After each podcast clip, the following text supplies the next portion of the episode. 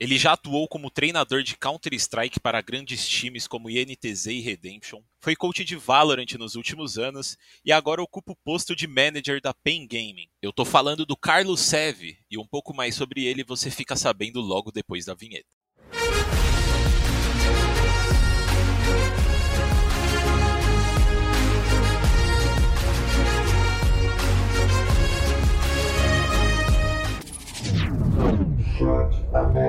Bom, começando o chat aberto dessa cestinha aqui, conversar com, com um cara que eu tive o prazer de conhecer nesse mundão dos esportes, que é o Sevão. E aí, Seve, como é que você tá, mano? Fala, meu mano, tô tranquilo e você? Tô bem também. Finalmente tá saindo do papel esse, esse papo, hein? Nossa, depois de longos meses, conseguimos.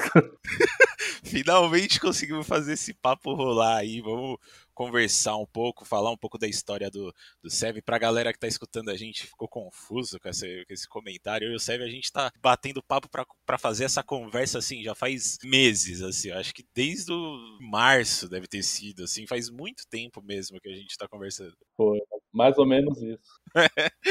e, bom, Sevão, para começar aí pra galera que, que tá ouvindo, te conhecer um pouco melhor, fala um pouco sobre você, fala como que você entrou nesse mundo dos esportes, por que que você entrou, né? Então, faz essa introduçãozinha sua. Cara, acho que, tipo, antes de eu começar a comentar sobre algo de esportes, eu preciso chegar a alguns pontos da minha vida que me trouxeram até aqui, né? Então, vamos lá. 2 de fevereiro de 2013, é, eu descobri uma doença. É, descobri não, né? Eu comecei a sentir alguns sintomas de uma doença. Essa doença ela foi uma coisa que mudou minha vida em vários sentidos, tá? O primeiro sentido é que, assim, antes dessa doença, se eu fosse o dono de uma empresa, eu não contrataria o Carlos daquela época, né? Eu não contrataria o Carlos daquela época porque era uma pessoa completamente que não dava valor ao que tinha. Então essa doença ela veio e ela mudou a minha vida positivamente, né? É engraçado falar que uma doença mudou positivamente. Só que eu tive uma doença muito rara que de nove pessoas, de dez pessoas, nove acabam falecendo e uma acaba saindo com sequela. Eu, graças a Deus, eu saí sem nenhuma sequela dessa doença, saí colhendo coisas boas, né? E foi a mudança da minha vida. Também foi uma uma parte muito importante da minha vida, que foi onde eu conheci a minha esposa, né? Que vocês vão entender um pouquinho mais sobre o meu nick eu falando sobre a minha esposa, e ela começou a fazer parte dessa mudança da minha vida, né? Então, como que eu vim parar aqui? Né? Eu trabalhava, depois que eu conheci minha esposa, em 2000 e 2015, eu fui trabalhar na TIM, no setor antifraude da TIM, e antigamente eu não tinha responsabilidade nenhuma com o emprego. Cara, eu era literalmente, eu tô, tô abrindo meu coração, eu era um cara completamente largado com as coisas. E eu comecei a trabalhar na TIM, e de tanto a minha esposa me apoiar, me incentivar, me mostrar uma outra realidade, eu comecei a me tornar um profissional, mano, bom no, naquilo que eu fazia. Uhum. Aí chegou um dia, por causa de uma, uma doença que eu, te, que eu tenho na perna, eu acabei entregando um atestado na TIM, acabei, acabei sendo demitido da TIM e fiquei sem emprego. Cara, um cara casado, tava com 20 e poucos anos, é complicado você ficar sem emprego, tenho uma família para sustentar. Eu comecei a procurar algumas oportunidades de emprego é, no mercado de trabalho comum, e não achava por conta da minha obesidade, entendeu? Então, várias vezes eu fiz entrevista e a pessoa me perguntava: "Ah, mas você pensa em fazer uma bariátrica? Você pensa em emagrecer?" E eu percebia que isso me fechava muitas muitas portas, entendeu? Então, eu sempre fui uma pessoa que eu gostei de jogar, sempre gostei, sempre fui ligado no mundo competitivo em relação a assistir o mundo competitivo, mas não não era ligado, não era inserido ao mundo competitivo, tá? Então, como que eu cheguei nos esportes? Eu falei, cara, eu preciso arrumar um emprego de casa. Se a gente for colocar isso há cinco anos atrás, não era tão comum o cara trabalhar em casa, ainda mais com jogos. O que, que eu fiz? Eu peguei minha rescisão da TIM e eu investi é, meu tempo em dinheiro em montar uma organização. Eu montei essa organização.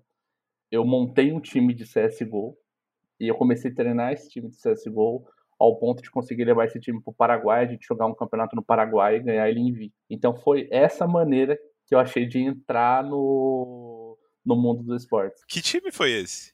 Você criou? Nice Game o nome. Nice Gaming? É, é uma organização que eu criei há muito tempo atrás. Pô, que da hora, Foi, foi realmente uma reviravolta, assim, né? Porque você saiu de um cara ali que não, não dava muita bola pra trampa, era meio largadão, pra um cara que montou uma org, né? Então, assim, eu, eu, eu realmente eu não tava esperando essa reviravolta, assim, porque foi realmente uma coisa que te impactou bastante, né? Cara, mudou. Foi uma mudança de vida, foi literalmente uma. Essa doença ela serviu para me acordar muito. Eu parei de fumar na época, cara, mudou minha vida 300%, a chegada da minha esposa. E tem um ponto também bem importante, que eu acho que é válido falar. Eu estava muito tempo afastado da minha religião. Eu tenho uma religião que é meio polêmica, né? Eu sou um bandista praticante, sou um médio desenvolvido. Estou na fase de desenvolvimento, mas eu sou um médio praticante. Foi a época que eu fui aceito novamente, entre aspas, na casa onde eu frequentava muitos anos atrás. Minha esposa ela foi nessa casa, conheceu a casa e me chamou. Então, assim,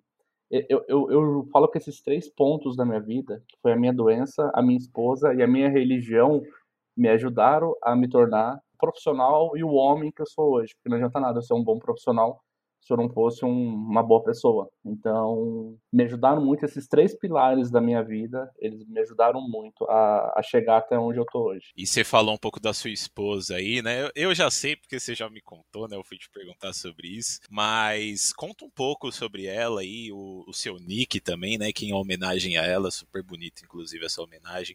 Conta um pouquinho de como que é essa relação de vocês e como que ela ajudou você a se reerguer e se tornar o cara que você é hoje dentro dos esportes. Vamos lá. Primeiramente meu nick, não acho que não é segredo mais para ninguém, é meu nick literalmente ele é o Sev, ele é Carlos e Vanessa, por isso tem um I minúsculo, Vanessa é minha esposa. Eu até brinco com ela que o dia que eu separar dela, minha mãe chama Vera, então, tipo, dá bem tranquilo pra continuar com o nick. Ou alguma coisa, sei lá, começa a namorar alguém com letra V que fica tranquilo também. Ele consegue substituir, né? É, eu consigo trocar, mas Estamos caminhando para que isso não aconteça, né? Não, não vai acontecer. Cara, minha esposa, ela foi a melhor, ela é a melhor coisa que aconteceu na minha vida, porque ela veio junto com esse momento bem difícil, ela me deu um chacoalhão de realidade, ela me, me mostrou eu, eu sou filho caçula, minha mãe não deixava eu fazer praticamente nada, mas assim, ela me protegia muito, então eu fui uma pessoa, por isso que eu cresci sendo uma pessoa bem largada nas coisas. E a minha esposa, ela já vem completamente diferente, me colocando literalmente no eixo, então assim, ela me colocou no eixo. Hoje ela é a pessoa que mais me apoia no começo, foi difícil para ela, porque, pô, você é casado com um cara, o cara fala, meu, vou viver com isso aqui, vou viver de esporte, entendeu? Muitas vezes, nos dois primeiros anos da minha carreira, eu pagava para tra trabalhar, entendeu? Porque não era aceitado ainda o coach, o coach não recebia um salário. Meu primeiro salário que eu fui receber foi depois de dois anos que eu tava no meio. Ela teve essa paciência de esperar comigo esses dois anos e hoje a gente tá colhendo esses frutos junto e, cara, se não fosse ela na minha vida, eu falo, eu não estaria aqui, eu não seria quem eu sou e não teria conquistado tudo que eu conquistei até hoje. E você falou um pouco do seu, do seu nick, né, que é Carlos e Vanessa, mas pelo menos nos registros do, da Wikipedia do Counter-Strike, também até quando eu conheci você no ano passado, né, você usava o SUD na frente, né? O que, que esse SUD significa? Tem algum significado especial? Tem, tem sim. É, quando eu conheci minha esposa, minha esposa era mormon, e o mormon, os mormons eles usam a abreviação de Santos dos Últimos Dias, que é o SUD, sabe? colocando as letras são SUD, as iniciais. Quando eu conheci ela, a gente foi, a gente frequentou um tempo a igreja Mormon, e quando eu fui criar o nick, eu não conseguia criar um nick, até hoje, eu não consigo criar um nick com três letras, nenhuma rede social aceita. Então, como tinha essa mania na igreja, das pessoas colocar sempre o SUD na frente de alguma coisa, aí eu coloquei Seve SUD. Só que, cara, eu não conheço uma pessoa, tipo, desses seis anos praticamente que eu tô trabalhando, eu não conheço uma pessoa que me chamou de Seb Sud até hoje. Sempre foi Seb, Seb, Seb, Seb. Então, assim, é, o, o, Nick, ele, ele se criou sozinho, entendeu? O Seb. Uhum. É, realmente esse, esse Sud é um pouco mais difícil mesmo, né? Inclusive, a primeira vez que eu vi, eu fiquei tipo, mano, Seb Sud não é mais fácil Seb? E aí, depois disso também, eu só ignorei o Sud e chamei de Sev. E eu acho que tá bom, né? É que todo mundo faz, normalmente. e voltando um pouquinho aí para sua vida profissional, né? Que você falou que você criou sua, sua organização, a Nice, Nice, Nice? Nice Game. Nice Game, exatamente. Vocês foram lá para o Paraguai, ganharam o campeonato invictos e eu queria, eu queria que você contasse um pouco de como foi a sua, a sua passagem pelo, pelo Counter-Strike, né? Que eu acho que foi o cenário que você esteve por mais tempo, né? Por, pelo maior período de anos aí. E você, como eu falei no começo, né, na introdução, você passou por vários times, como a INTZ, Santos, Redemption. Então eu queria que você contasse um pouco mais sobre essa sua passagem pelo CSGO, depois da NiCE, qual que foi o, o time que você representou? Depois da NiCE, é, eu passei por alguns times menorzinhos, que não, não, eram, não tinham nem organizações, né, eram times que a gente formava mesmo. E eu recebi um convite do Santos para atuar como assistente técnico do Santos. Aí eu fui, é, peguei uma fase ali que o time estava praticamente numa reta final de, de time. Então a gente ficou dois meses e o time ele acabou se desligando. Então o Santos na época ele ficou sem time. Só que os jogadores me procuraram é, falou, cara, a gente gostou do seu trabalho. Eu, eu tava, não estava como coach, eu estava como assistente. A gente gostou do seu trabalho e a gente queria entrar num projeto com você. Você consegue? Então, falei, cara, bora. Aí eu procurei uma a Redemption, eu tinha contato com um dos diretores da Redemption e falei, pô, eu tenho um time assim, tal, a gente estava na, na, época a gente estava na, na, liga profissional da, da GC. Eu falei, eu tenho um time e eles querem continuar comigo, alguma, alguma das peças, a gente acabou perdendo outras peças, mas alguns jogadores querem continuar comigo e eu queria trazer, montar esse projeto junto com vocês. Vocês não têm ainda o, o CSGO, tinha só o LoL na época e o PUBG. É, eu queria montar. Aí a Redemption me fez essa proposta de montar um time, já sabendo que existiria a CBCS. Então ela falou assim: não, beleza, você monta um time, só que eu preciso de um time com essas características, jogadores que moram em São Paulo, jogadores próximos tal. E eu, aí eu fui pra, pra Redemption. Fiquei ali um ano na Redemption, consegui fazer um. Eu acredito é um, é um projeto muito bem foi muito bem feito, porque junto com os jogadores não seria possível também se não fosse o empenho deles. Hoje é o time da Avan, entendeu? E os caras hoje eles dominam praticamente o nosso cenário.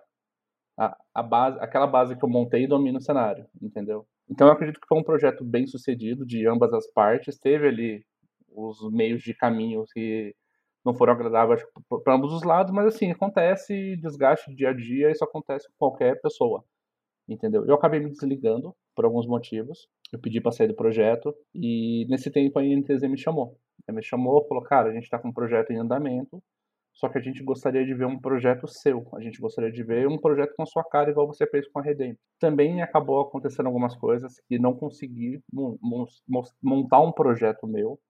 E eles me deram a opção se eu queria continuar com o projeto deles ou eu gostaria de sair. Nesse meio tempo veio a pandemia, e, e, o que eu vou contar tem muito a ver com a ligação da minha entrada na PEN. É, veio a pandemia e a gente morava no complexo da INTZ, do INTZ. Foi decidido, cara, vai todo mundo para casa, porém a gente vai manter o time de CS aqui. Só que a gente precisa de alguém que cozinhe pro time de CS, alguém que passa, que tome conta. Aí eu falei, pô. Hum, e você é o cara para é, isso. né? Prazer, né?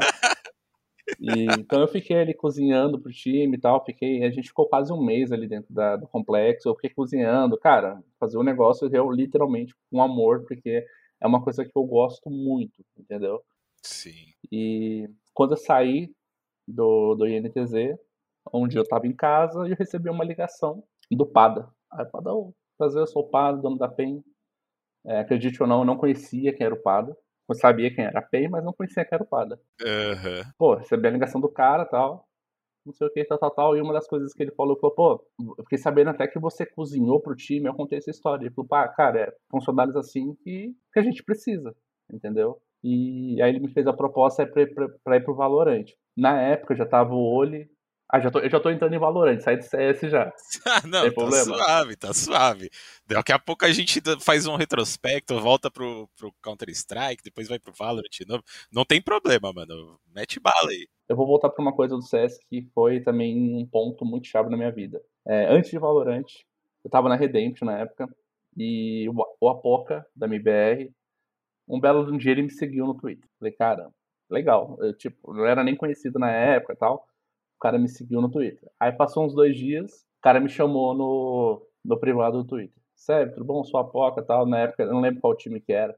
Era INTZ mesmo, se eu não me engano. Eles estavam indo para INTZ. Eles estavam indo para INTZ, eles estavam saindo da NTC e indo para INTZ. E eu queria te chamar para um projeto. Eu estou montando uma comissão técnica tal, são pessoas particulares, não são contratados da INTZ. E eu queria te chamar para esse projeto. Então eu recebi um, eu recebi um convite do Apoca para ingressar com ele num projeto do INTZ como analista. Então eu estava na Redemption ao mesmo tempo. Como não tinha interesse de, de região tal, eles estavam fora do Brasil, a gente estava aqui dentro, então não tinha, não tinha esse, esse, essa divergência, né? Então eu, eu fiz parte de um projeto com, com a Poca é, na época da NTZ e também fiz parte do projeto do Major, onde eles foram para o Major para um dos analistas é, que ajudou em algumas, em algumas, algumas análises do time e tal. Então, cara, essa foi também uma virada de chave muito grande da minha vida, que eu ganhei uma visibilidade, não, não digo uma visibilidade de público, mas assim, com os profissionais do CS. Porque é um cara que sai do nada e de repente tá ali trabalhando com a Poca e consegue uma vaga pro Major, entendeu? Então. É. Entendeu? Deu um. Isso deve ter sido insano, né? E, é, é uma coisa que eu gosto de ressaltar, eu não sou o cara mais técnico do mundo, nunca fui. Eu sempre fui um cara que eu fui forma, formador de atletas, eu não sou um formador técnico. Então, assim, o meu foco principal e que eu gosto de fazer, e isso vai muito no que eu estou trabalhando hoje, eu gosto de formar pessoas, eu gosto de formar profissionais e homens. Eu tento passar todo o conhecimento que eu tenho pro cara, ele tá formado na vida dele, tipo, amanhã depois, sei lá, acabou o esporte eletrônico, o cara ele tem ali um rumo para poder seguir na vida dele. Então, acho que a minha trajetória no CS, cara, foi uma coisa muito gratificante e foi uma base bem sólida para poder chegar até aqui. Com certeza, mano. E você acha que esse, esse seu estilo, né, de, de querer formar pessoas, de, de moldar homens e tudo mais, vem desse, desse SEV antigo de, de que não dava tanto valor pro, pro trabalho e tudo mais? Você acha que você tem medo de, de que aconteça com eles a mesma coisa que aconteceu com você. Por isso que você é tão. Eu vou usar essa palavra, tá? Mas talvez não seja isso, mas tão paizão da galera, porque você, você é, cozinhou pros moleques, você ajuda pra caramba os moleques. Então, tipo, você acha que é por conta disso, de você ter esse perfil paizão, assim, da galera? Cara, total. Eu vejo muito hoje os jovens, principalmente, que trabalham com, com os esportes, assim, o cara não se preocupando com amanhã, não se preocupando tá num time, não dá valor no time que tá. E eu tento passar isso, que é, é muito importante você você ter responsabilidade, você manter as suas portas abertas em qualquer lugar que você passe, entendeu? Então é, é muito é, é, a palavra que você falou é, é realmente o que me define. Eu, literalmente eu me ponho como um pai ali, já escutei isso de diversos jogadores. É, eu me ponho como um pai dos jogadores, porque eu tento suprir, eu sei que o cara às vezes está o cara não pode ter um bom relacionamento, então eu tento suprir tudo que eu posso para fazer com que esse cara se sinta bem. Então, muitas vezes o cara fala, pô, você me dá um carinho que meu pai às vezes não me dá, entendeu? Então, eu já tive jogadores que me falaram isso e é muito gratificante ouvir isso, cara. Sei lá, eu sinto um, de, um, dever, um dever cumprido, entendeu? Aham. Uhum. Porra, que da hora, mano. E a gente falou um pouquinho do CSGO, né? Mas ano passado aí você fez parte da, da grande parcela aí de vários jogadores, treinadores e afins que fizeram aquela mudança né, do CS para ir se inserir no cenário competitivo de Valorant. É, e você chegou para montar um projeto justamente na PEN, né? É, tinha, foi na época da NoOrg. Eu acho que era NoOrg, não? O primeiro time que vocês, que vocês fizeram? Era no, era no mas estava com o contrato assinado com a PEN. Tem, tem uma jogadinha nisso aí. Sim, com a, com a Pense. É, é, eu lembro disso aí. Inclusive, quero que você fale sobre isso. Mas eu queria entender como é que foi essa sua decisão de, de deixar o Counter-Strike, que foi um, um título que você é, alcançou coisas boas, né? Por exemplo, você participou de um Major, você é, pô, re recebeu reconhecimento do Apoca, que pô, é um cara, um cara grande aí no cenário, né? Como que foi essa, essa decisão de deixar o cenário competitivo do CS para investir no Valorant, que na época era uma coisa assim, por mais que fosse da, por mais que seja da Riot, né? É uma coisa um pouco é, incerta, né? Como é que foi essa, essa decisão? Cara, aí voltamos a um ponto da minha vida, religião. Tá? É, eu tive uma vez uma consulta onde foi falado literalmente com essas palavras: você vai precisar tomar uma grande atitude na sua vida e uma mudança enorme. Passou duas semanas, me surgiu a oportunidade de ir pro Valorant. Então, automaticamente me veio essa. Falei, opa, chegou, chegou o momento. Eu aceitei, cara. Eu sou, eu sou uma pessoa que. Eu não, não vou falar que eu sou movido a desafio, mas assim, eu, eu encaro. Se você me der, eu encaro. E eu falei, cara, eu vou encarar isso. Conheci a Riot, sabia do trabalho que ela fazia no LoL e falei, cara, com certeza ela vai fazer um, um trabalho excepcional no Valorant. Quando eu cheguei na PEN, é, apesar de eu fazer parte ali do, do início do projeto, quem montou o projeto, tá, a primeira base foi o Maurício. Eu, eu, eu, eu, eu acabei indicando o Conan e o, o Conan e o Mateuzinho, mas o Maurício foi quem escolheu as peças. Então, quando eu cheguei ali, eu tinha dois jogadores que sabiam jogar CS, porque o Valorant no começo ele era um CS com poder, e eu tinha três jogadores, que era o Tiozinho, o Oli e o Maurício, que não sabiam jogar CS. Então, quando eu cheguei, eu consegui ter um impacto muito grande. Por quê? Porque do CS eu entendia. Então, eu consegui passar para eles coisas do CS. Então, a, o meu, meu principal foco com eles foi esse. Então, eu comecei a lhe mostrar algumas coisas de CS, tanto que a gente, como, no org, né, é, a gente conseguiu ganhar o, o GC Ultimate lá, que é o na época era o campeonato mais importante, sem nenhuma tática. A gente jogou só basicamente o que a gente trouxe do CS. A gente, literalmente, a gente jogou coisas que a gente viu em demos de CS e deu certo. A gente conseguiu fazer uma campanha ali linda, como no org, porém, já com o contrato assinado com a PEN, desde que a gente entrou, a gente já estava com o contrato assinado com a PEN. É, e conseguimos, cara, 2020 foi um ano muito gratificante, essa mudança que eu fiz, acho que foi a mudança uma mudança que deu um impacto muito grande na minha carreira, deu um impacto muito grande na minha vida. É, uma das escolhas, dos motivos que eu fiz essa mudança do CS pro Valorant também, não, acho que não tem porquê não falar isso, foi financeiro, entendeu? Infelizmente. Uhum. Os atletas de CS no Brasil hoje, ele, na minha opinião, eles não são remunerados da maneira que, que devem ser. E o Valorant, ele chegou com uma visibilidade um pouquinho maior, também remuneração um pouquinho maior, e eu sou casado, eu preciso colocar comida para dentro da minha casa e eu enxerguei também a oportunidade de, de poder dar uma, uma vida melhor para minha esposa, para minha cunhada também, que fazem parte da minha vida. Pô, que legal, mano.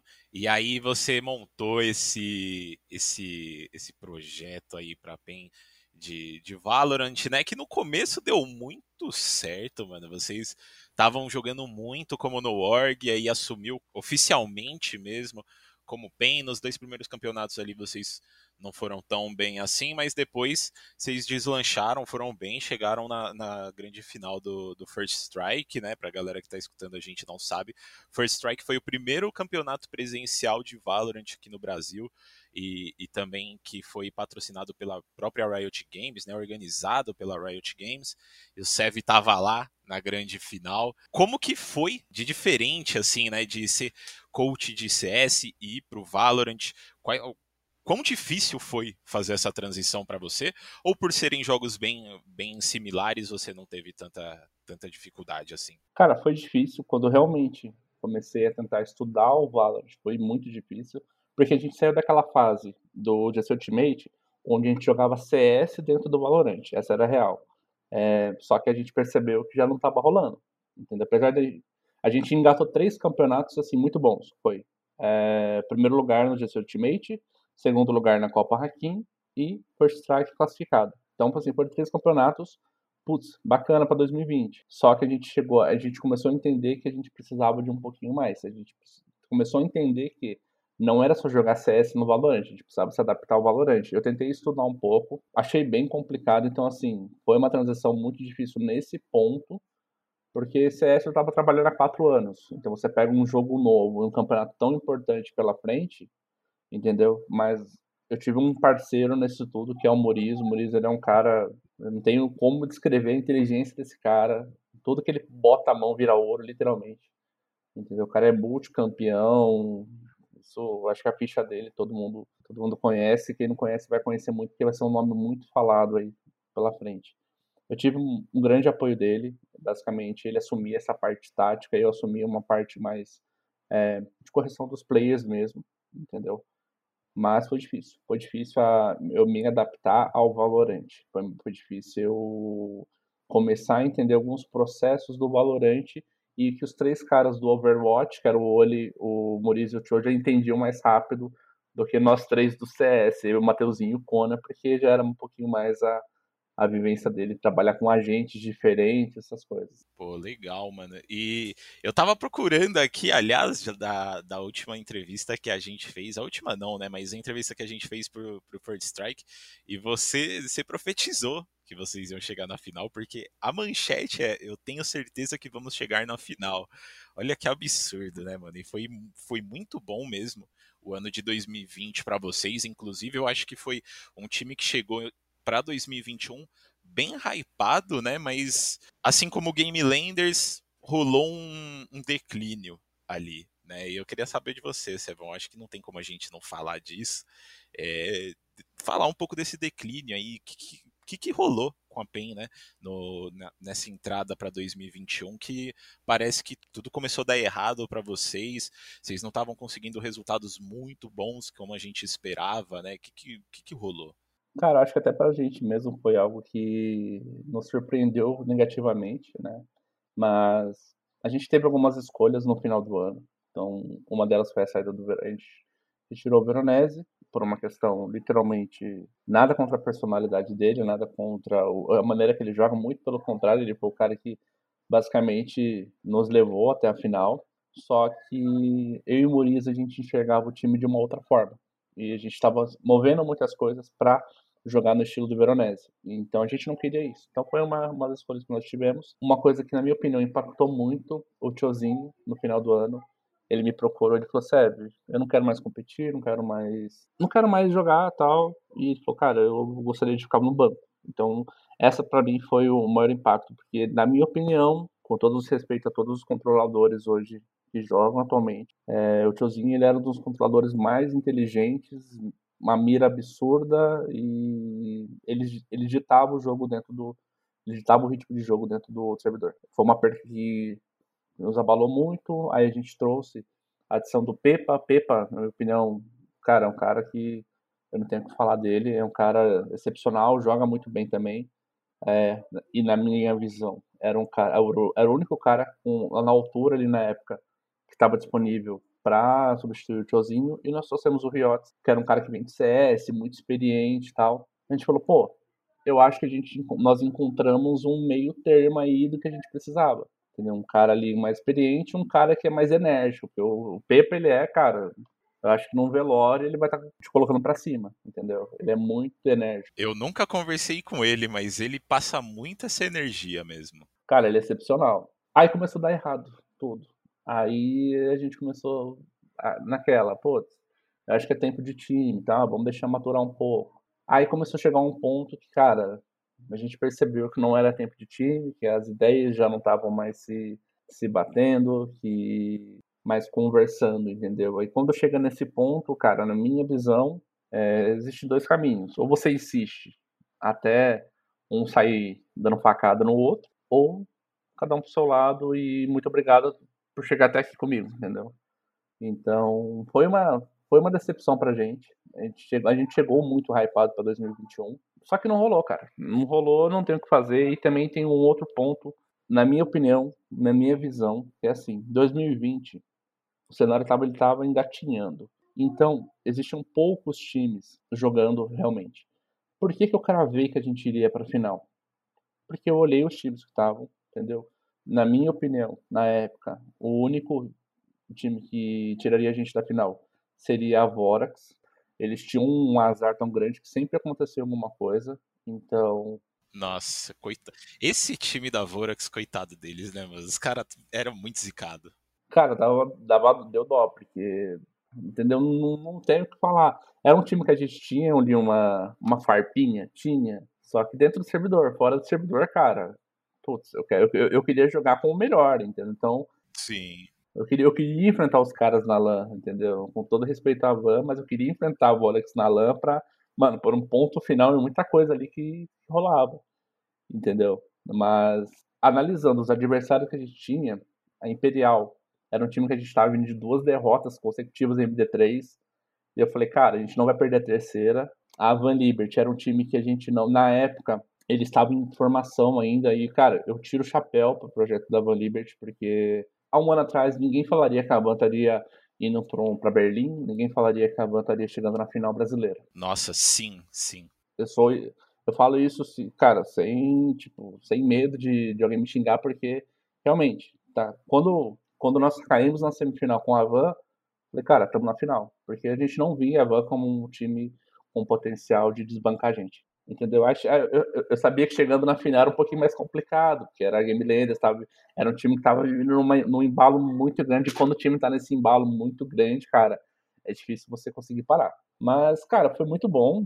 Acho que o projeto do Valorant na PEN foi algo muito satisfatório. Me rendeu pessoa, eu, algumas pessoas eu já conhecia, me rendeu amizade com outras pessoas que eu vou levar pro resto da vida e eles fazem parte de 90% também do que eu sou hoje, do que eu aprendi. Sou muito grato a, a, aos jogadores que passaram pela PEN sem exceção de nenhum. Sou muito grato porque eles fazem parte da minha história. Acredito como assim, eu faço parte também, consegui somar um pouquinho na história de cada um ali. Pô, com certeza, mano. E o, inclusive esse projeto da PEN de Valorant, que hoje não existe mais, né? A PEN hoje não conta com um time de, de Valorant. O último campeonato jogado pela PEN foi All Star Cup, é, onde vocês ficaram com segundo lugar, vocês acabaram perdendo para ex-B4 ali, que, tem, que tinha o Mazin, tinha o Vini, Fusari, Chase. Esse projeto da PEN de Valorant, ele foi terminado por conta dos desempenhos ruins que a, que a equipe tinha alcançado durante o ano, ou foi uma coisa talvez não estava mais no planejamento deles durante o ano de 2021, é, optaram por, por investir em alguma outra coisa. Como é que foi esse, esse processo de, de terminar esse projeto da, de Valorant? Cara, uma coisa que eu falo, que eu afirmo aqui, tá? Ninguém tem autorização para falar sobre a PEN, em nome da PEN, mas assim, eu falo do que eu vivencio dentro da PEN. A PEN ela não cobra resultado de nenhuma line, todo mundo pode ter certeza.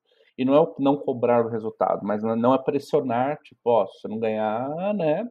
Não. Eles são bem compreensíveis, tipo, eles entendem que cada time tem ali o seu período. Não foi por falta de desempenho que o projeto foi iniciado, foi uma escolha da, da direção da PEN. Cara, não tá no momento do Valorant ainda pra gente. Sério, a PEN vai voltar pro Valorant? Vai, entendeu? Na, na minha opinião, o Valorant ele tem potencial e vai ser um dos maiores jogos do Brasil, entendeu? E a PEN não vai ficar fora disso, entendeu? Neste momento, a PEN não está dentro. Só que, cara, a gente está acompanhando tudo. A gente está vendo tudo. A gente está vendo o crescimento do cenário. Então, a PEN vai voltar pro Valorant? Vai. Quando? No momento certo. No momento certo, entendeu? A, a, direção da PEN, ainda mais agora com a entrada do Maca, né? Que é um, um cara também que cada dia eu aprendo um pouquinho com ele. Eles são muito experientes. Eles sabem o, o momento de, de fazer as coisas. Entendeu? Então eles vão saber o momento de falar, putz, vamos voltar, é agora. E, mas não foi por falta de desempenho do, dos atletas, não foi também por falta de resultado, porque vamos colocar numa balança, foi positivo, entendeu? Todos os grandes campeonatos do Brasil, ganhando ou não, a gente, tá, a gente ficou dentro. Putz, passaram na último, na última MD3, no último mapa, no último ponto. Beleza, a gente estava dentro do campeonato. A gente sempre atuou entre os oito maiores times do Brasil. E eu tô falando assim, atuar entre outros maiores times, constante. Porque não era um, não era um time que não classifica para esse, mas classifica para esse, joga contra esse. Não. A gente classificava, a gente classificou para todos os campeonatos grandes que rolou até o último dia. Tanto que nossa última partida foi uma final. A gente estava presente em todos os campeonatos. Com certeza. E aí terminamos né, essa, essa parte do, de coach de Valorant, você chega para na organização mesmo, na Pen Game, né, para vestir a pesada camisa deixada pelo Ericão, que é um cara muito querido e conhecido na comunidade dos esportes, né? E eu queria saber para você como que tem sido essa, essa experiência de ser manager da PEN nesses últimos meses aí que você que você tá junto da organização como manager. Eu vou, eu vou fazer, eu vou, eu vou dar um, um, um pulo no Valorant e voltar pro LoL. Tive uma reunião um dia Falou, ó, a gente não vai continuar com o projeto de Valorant e tal, não sei o quê. Aí eu pensei, no meio da reunião, falei, beleza, tô na rua. Me fez. Eu já tava quase falando, ah, obrigado então por tudo, né? É, é isso, onde eu assino meu, meu, meu contrato aí de demissão. um dos diretores da PEN, ele falou, cara, só que a gente gostou muito do seu trabalho. A gente gostou muito do seu trabalho e a gente quer você no corpo da PEN. A gente quer você atuando é, conosco. Vai entrar uma pessoa que atuar como diretor de esportes, era o Maca, você vai trabalhar com ele. Putz, eu fiquei muito feliz, cara, porque arrumar um emprego hoje não tá, não tá fácil. E assim, continuar a trabalhar na PEN é, era um sonho, cara, era muito bom. Aí, beleza. Aí rolou o que aconteceu com, com o Ericão e tal. Pra mim também foi uma baita surpresa. Se não me engano, ele foi. Eu, eu vi um anúncio dele numa quinta-feira, que ele estava sendo dispensado da PEN. Aí na segunda-feira, eu recebi uma mensagem: é, Sérgio, preciso, o Maca, Sérgio, preciso fazer uma reunião com você. Aí, tá bom. Aí eu falei: pronto. É agora. Abraço. Porque aí, nesse tempo dessa reunião, meu contrato tinha acabado. Porque quando acabou o projeto de Valorant, eu tinha um mês de contrato com a PEN ainda. Aí eu falei: putz, meu contrato acabou, abraço. Aí ele falou: cara, é o seguinte, quer trabalhar com. me ajudar no LoL? Me deu um choque, porque. É, eu, eu, eu entendo assim: o LoL na PEN, ele é o produto principal. Então é a mesma coisa falar Coca-Cola, tipo, o principal da Coca-Cola é a Coca-Cola, entendeu? Então, eu não tenho experiência, não tenho, não tinha experiência nenhuma com LoL. E eu recebi esse convite e falei, cara, eu aceito. Tem alguns empecilhos, por exemplo, nós temos um atleta e um coach que são coreanos, então eles só falam inglês, eu não falo inglês. Eu não entendo nada de LoL. Eu não entendo assim, 1% de LoL. Então eu quero deixar isso bem claro.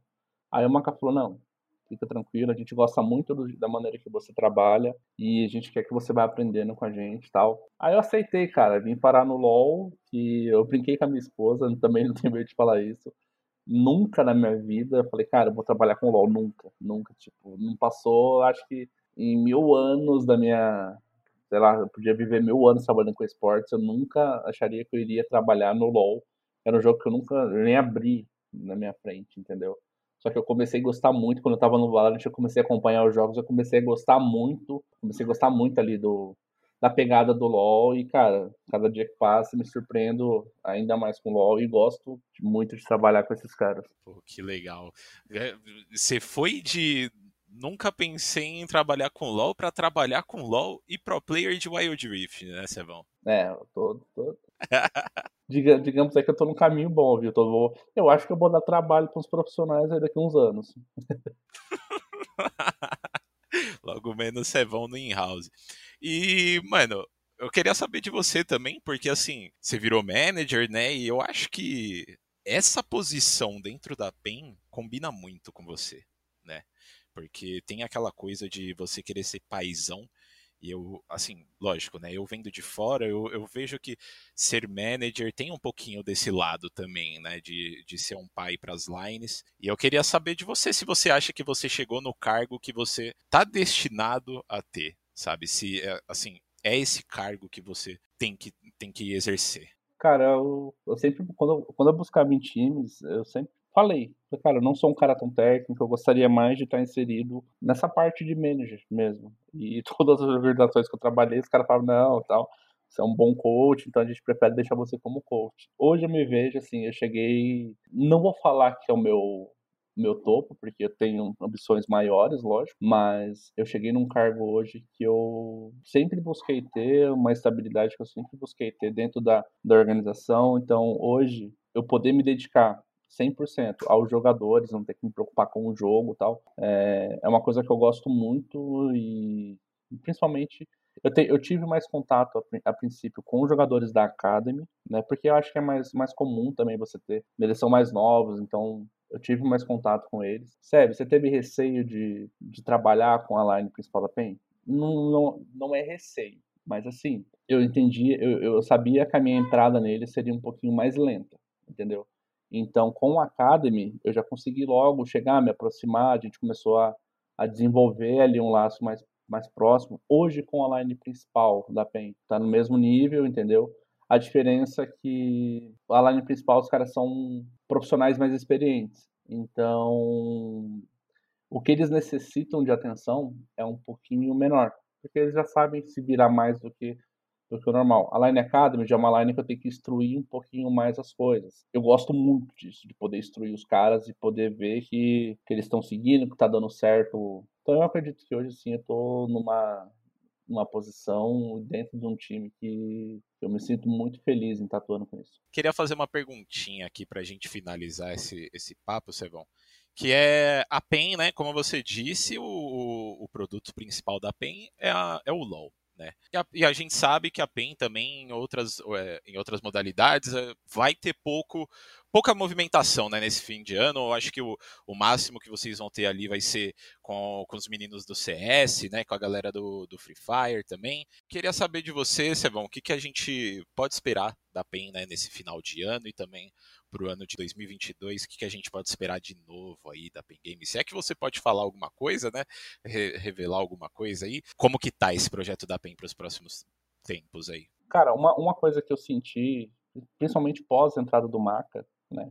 E eu acho que o torcedor ele vai sentir isso para 2022, final de 2021 também. É que a PEN ela tá chegando mais próximo ao, ao, torcedor, ao público dela, entendeu? Então a gente está muito engajado, poder trazer o público mais próximo de todas as lines, poder trazer é, uma visão das coisas que acontecem dentro da PEN. Então, assim, lógico, time, essas coisas, pô, são coisas que estão sendo decididas. Espero muito que o ano que vem a line que estiver com a gente que a gente consiga também um, um, desempenho muito bom. Espero, quero levantar meu primeiro, meu primeiro troféu de CBLOL e de CBLOL Academy. Eu quero, meu sonho agora é levantar os dois troféus no mesmo, na mesma split e eu acredito que o ano que vem a gente consiga fazer isso. Mas eu acho que é isso, cara. Eu acho que o torcedor ele pode esperar uma PEN muito mais próxima deles. Eu sou um cara que talvez assim, eu deveria ser mais sério no Twitter, mas eu, pô, eu sou eu sou muito brincalhão, sou eu gosto, cara, não adianta. Isso é minha personalidade. Na hora de trabalhar eu tô sério. Só que eu falo que meu Twitter, cara, eu uso para brincar, porque eu, eu, gosto.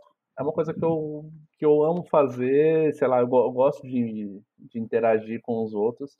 E o ano que vem, eu espero que eu consiga tirar um projeto pessoal do papel, algo voltado à, à culinária, algo voltado à gastronomia, mas envolvendo o, os esportes também. Tomara que 2022 aí seja abençoado com isso e consiga trazer um conteúdo muito bacana pro pessoal que, que acompanha os esportes. E lá vem o Pen Cozinha, hein? Não, é, é outro, é outro nome. É outro nome. Uhum. Ah, mas legal mesmo assim. Vou, vou, vou, esperar muito com isso. Aliás, quero, quero participar um dia desse programa aí, se rolar, porque. Você vai ser o primeiro convidado. Aí sim, aí eu gostei, Sebão. Prometo que tu vai ser o primeiro convidado, então. O que você me deixa com vontade de comer no Twitter não é brincadeira, viu? Mas pelo amor de Deus. Mas, Sevão, queria agradecer sua presença aqui, mano, tirar um tempinho para bater esse papo comigo.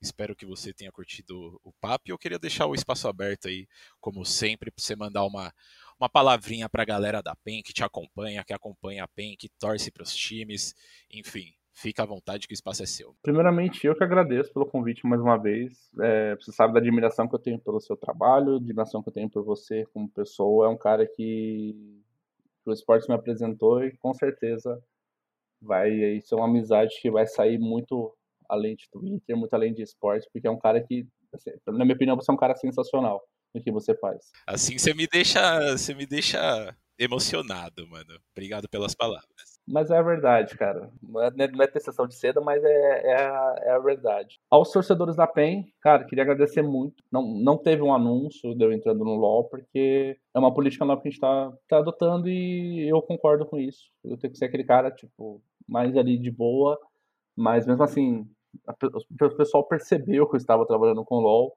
e eu fui muito bem recepcionado por todo mundo. Recebi diversas mensagens de pessoas no meu, no meu Twitter, eh, me apoiando, me incentivando, me dando os parabéns. E eu agradeço muito pela maneira que a torcida da PEN me acolheu. Eu agradeço muito pelo, pela PEN também, é, as oportunidades que ela me dá no dia a dia. E é isso. Muito, muito obrigado pelo, pela sua oportunidade também de falar um pouquinho sobre a minha vida para quem ainda não conhece. Pô, com certeza, Sevão. Eu que agradeço a sua presença aqui, mano.